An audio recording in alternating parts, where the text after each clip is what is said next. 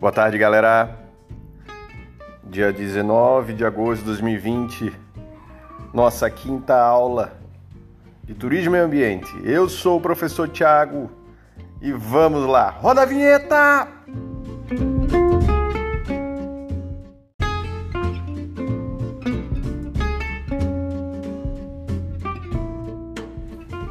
Vamos lá, pessoal. Nessa primeira parte da aula, a gente vai trabalhar direto com um tema que tem chamado bastante atenção nas últimas semanas, pela abertura do, do atrativo Serra Grande, né? E o visível descontrole que tem rolado nessa atividade, nessa localidade. Tá? Isso chama atenção porque existe um, uma parte do, do ecoturismo que trata justamente disso, que a gente pode falar que é a gestão dos atrativos, né? Atrativos turísticos, tá? A qualquer segmento que você tenha o atividade turística em ambientes naturais, você tem que prever o impacto gerado pelas pessoas nessa atividade. Né? E como é que isso acontece? Quais são os principais impactos gerados por qualquer atividade humana? Né? Você, se você parar para pensar que uma pessoa, quando sai da sua casa e ela adentra um outro espaço, fisicamente dois, dois corpos não conseguem ocupar o mesmo lugar no espaço. Esse é o principal, o primeiro, né? É o pisoteio, o acessar espaços que talvez sejam pouco acessados, uma floresta, uma picada de floresta, né? Uma, um, um, um igarapé, ah, espaços que normalmente recebem poucas pessoas, né? E tendem a ter uma fragilidade, uma vulnerabilidade ambiental muito, muito, muito alta desse primeiro aspecto, né? Até a sua continuidade de impacto, assim como que eu posso chamar de estabilidade de, de, de modificações, né? Eu vou dar um exemplo.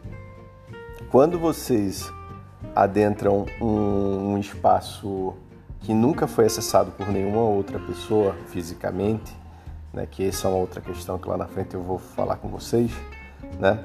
Quando vocês acessam esse espaço, possivelmente os impactos gerados ao respirar, ao pisar né, nesse, nessa, nessa local, nesse local é, são visíveis né, para os micro-organismos, as principais formas de vida que nós não consigo, conseguimos ver a olho nu, elas são claríssimas, né? Por exemplo, é, insetos, ah, pequenos quem, quem faz mergulho é, zooplânctons, né? Então tu consegue ver uma, uma, estrutura de vida muito, muito grande, né? Que já sofre o primeiro impacto quando vocês adentram, né?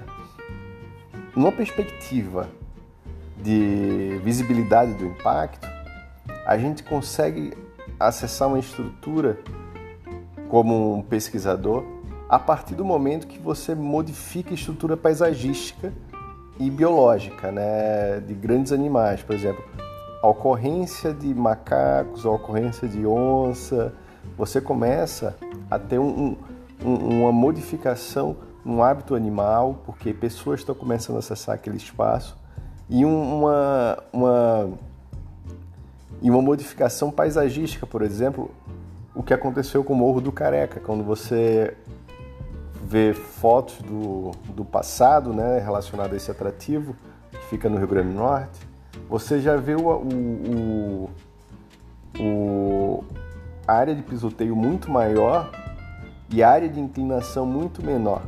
Tá? Eu, vou deixar, eu vou ver se eu consigo uma foto para botar para vocês do Morro do Careca, do antes e depois. Né? Então, existem condições específicas assim do que seria esse impacto, tá certo? Naquele assunto, quando eu coloquei é, fisicamente, né, o impacto físico, né, existe uma teoria, existem vários teóricos que, que utilizam essa teoria, né, mas existe o, o, um brasileiro que eu esqueci o nome dele aqui agora, mas eu vou lembrar na aula, tá? Antônio Carlos Diegues, não esqueci, lembrei.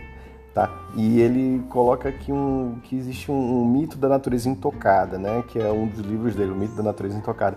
E um dos princípios, um dos pressupostos teóricos que ele que não existe natureza intocada é justamente que ela já deixa de ser intocada a partir do momento que você pensa naquela estrutura que você ainda não visitou, que você vai adentrar.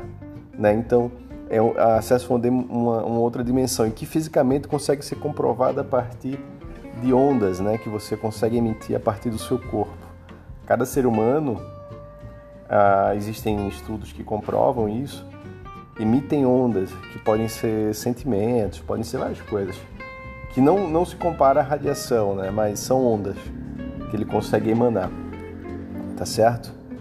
Então, numa perspectiva de tratar justamente desse impacto do ser humano que, que executa ou que, que faz atividade, participa da atividade de turismo em ambientes naturais, é que essa primeira parte da aula foi montada para isso, tá?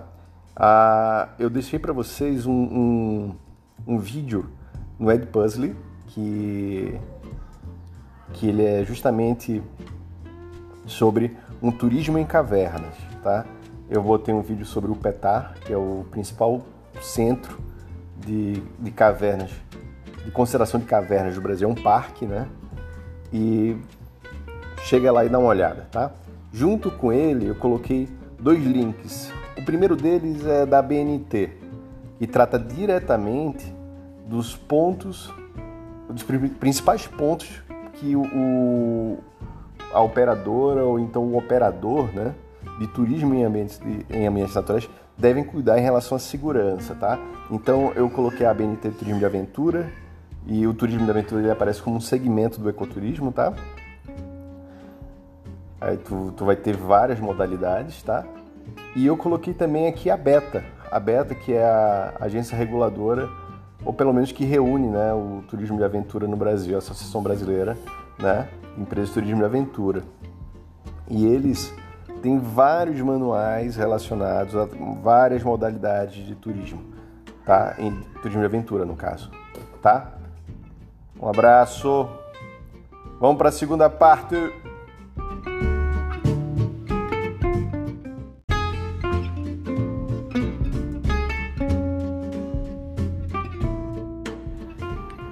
Pois é, pessoal, na segunda parte dessa aula, ah, considerando os impactos ambientais podem ser gerados pela atividade turística, né?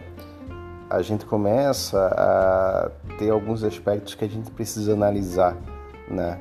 Que está diretamente relacionado à modificação do atrativo a partir dessa intervenção humana. O turismo é uma das intervenções humanas que conseguem modificar drasticamente um atrativo um atrativo turístico, né? Então, ou então um recurso ambiental, é melhor falar desse jeito, tá?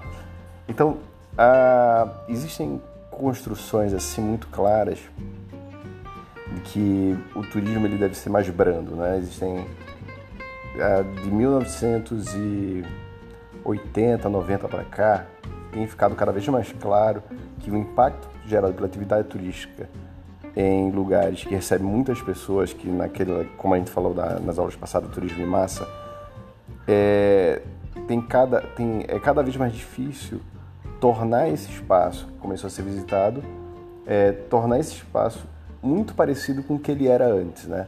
Então a gente começa a, falar de uma teoria chamada resiliência. A resiliência é um, uma teoria relacionada à ecologia, que é a capacidade que um ambiente tem de se restaurar e voltar a um formato daqui, muito parecido com que ele é, porque igual ele nunca vai ser, mas muito parecido ou se restabelecer a partir do momento que ele sofre um impacto. Só é como se fosse uma elasticidade que ele consegue compreender. A gente tem que ter em mente um movimento da física que vários conhecem, que é aquela questão da do você dando um murro, por exemplo, em câmera lenta, numa bola de encher, um balão de encher cheio d'água ela se, quando você bate com o punho no centro da bola, essa bola ela se deforma, né? Fisicamente ela, ela ela toma um, um formato e dependendo da força que você empreende com o seu punho, ou ela estoura ou ela volta ao estado normal. A resiliência é justamente a capacidade que esse ambiente tem de voltar à sua forma normal, né? Só que eu coloquei um vídeo de, de, uma, de um lugar chamado Copipi, né? Do Felipe Neto, não gosto muito, mas é bem interessante porque Copipi tem, tem a, uma das principais praias de visitação do mundo, né? Que é onde foi filmado a praia do filme do Leonardo DiCaprio. É, e realmente, em 2016, não, 2014, eles começaram com um trabalho de, de capacidade de carga nessa, nessa praia, tá? É um arquipélago, né, que tem várias praias. E é, eu esqueci, é, depois eu lembro, né, o nome da praia em si. E o, o que a gente pode notar é que os aspectos de modificação eles não estão somente direcionados à, à modificação da paisagem natural, ela tem uma modificação na paisagem social, né? uma modificação no, no, no contexto cultural também, né? E se vocês pararem para analisar de forma mais, mais é, profunda, vocês vão notar que essa modificação de paisagem ela está diretamente relacionada a como o turismo é, se, se coloca como como se fosse se apodera do recurso ambiental numa perspectiva do grande capital. O que significa isso? Significa que o recurso ambiental somente terá valor a partir do momento que ele gerar recursos financeiros para aquela para um grupo de pessoas, tá? Que o turismo em si, isso é, é uma, uma uma tônica muito forte quando você trata o turismo de massa. Os dados que a OMT revelam relacionados à visitação, ah, o Brasil consegue receber tantos mil turistas, enquanto que somente a Torre Eiffel recebe 15 vezes mais. Tá, a gente está tá lidando com formatos de turismo totalmente diferentes, né? E a gente tem um modelo que a gente tenta atingir baseado no modelo europeu. Isso nunca vai acontecer, até porque os fatores relacionados a essa visitação são totalmente diferentes. Quem visita o Brasil, ele, ele não vai atrás das mesmas coisas que ele procura na Europa. Então não precisaria sair da Europa. O, existem requisitos de acesso que, que limitam o acesso de grandes populações no Brasil, por exemplo, como o fator segurança, né? E hoje você tem vários crimes de terrorismo nos países europeus, na América do Norte, né? na parte norte da América.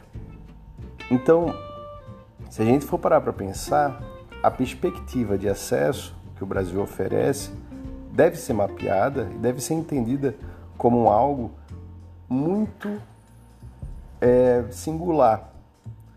Né? Isso considerando uma perspectiva de modificação de paisagem, como os lugares se estruturam e como será essa forma de exploração. Né? Porque eu coloco exploração porque é realmente isso que acontece.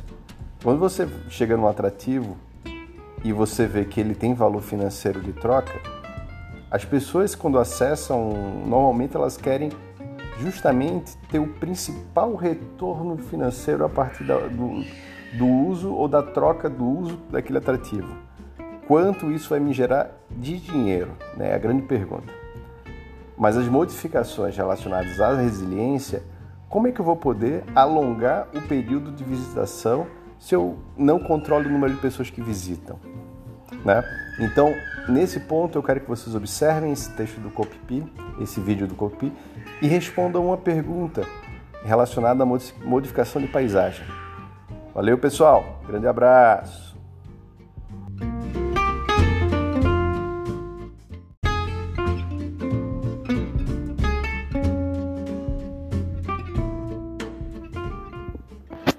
Por fim, pessoal, terceira parte, vamos lá. Pessoal, a... diante de tantos impactos gerados pelo turismo, pela atividade turística desordenada em um atrativo turístico, é comum que a gente, dentro da academia, se coloque a estudar esse, essas situações, esses fenômenos, né? E um dos pontos mais claros, assim, que, olha, pessoal, se a gente não conseguir é, chegar num ponto é, de otimização de acesso e respeitando o, esse ponto de resiliência, significa que esse atrativo ele vai parar de ser, vai, vai deixar de se tornar um atrativo. E existem várias maneiras que as pessoas, desde 1980, colocaram né, para estudar e analisar. Os impactos eles começam a ser analisados a partir da perspectiva antropológica, né? Depois tu começa a ver essa questão de da modificação cultural, que a gente não coloca como aculturação nem, nem modificação, mas é os impactos, é os impactos do turismo na, na cultura das populações receptoras, né? Que aí você começa a adentrar numa lógica de comunidades tradicionais e como essa atividade econômica, assim, ela, ela em si, para a comunidade que recebe, ela, ela, é, ela é vista muito como uma atividade econômica, né? Como é que essa atividade ela, ela gera impactos na vida das pessoas. Então, é, é o primeiro ponto assim crucial que a gente tem que que se dar que, que pensar e se aprofundar é assim, olha, quando o turismo chega numa localidade, normalmente essa localidade tradicional, as pessoas elas não têm acesso a recursos financeiros tão facilmente ou então de forma tão tão rotineira como a, a, rotina, por exemplo, de um grande centro. Se você vai, por exemplo, para para um, um, um, lugar ali em Caracaraí, que é extremamente belo, e as pessoas começam a, a se dar conta e começam a visitar, por exemplo, a Corredeira do Bem Querer. Vamos supor que a maioria das pessoas que moram no entorno, que dão acesso àquele, àquele recurso ambiental, são agricultores. Né? A partir do momento que você começa a ter o turismo como uma alternativa à agricultura, ou então é uma alternativa aos agroecossistemas, você começa a gerar nessas pessoas também a possibilidade de mobilização do trabalho pelo capital, ou seja, você começa a mobilizar a mão de obra que estava direcionada para os agroecossistemas para o turismo, uma, uma atividade alternativa, uma, uma, atividade não agrícola, né?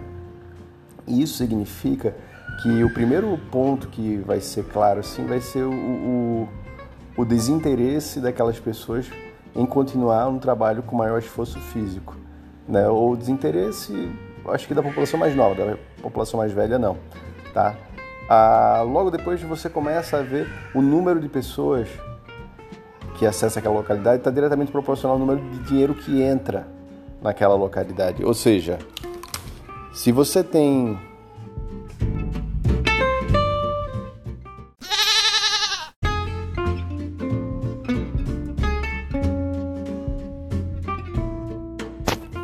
lá, continuando. Ou seja, se você tem um grande número de pessoas acessando aquele, aquela localidade, né?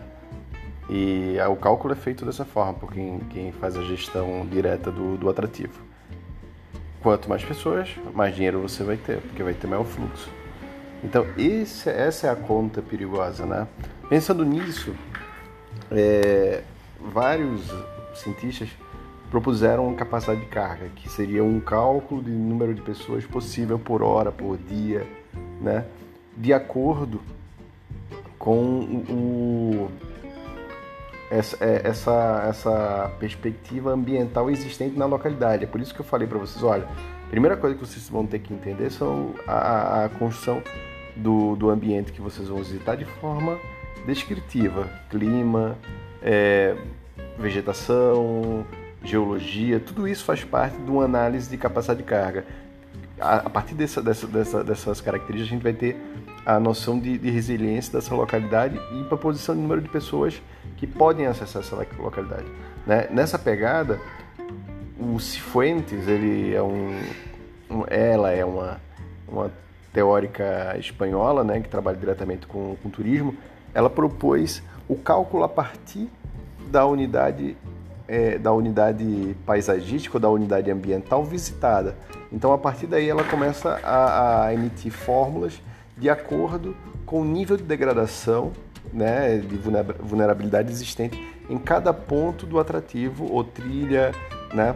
Então, Eu vou deixar para vocês aqui embaixo o link de um artigo para que vocês façam uma leitura complementar e uma resenha sobre esse, esse texto, tá? Um abraço, pessoal. Até a próxima aula.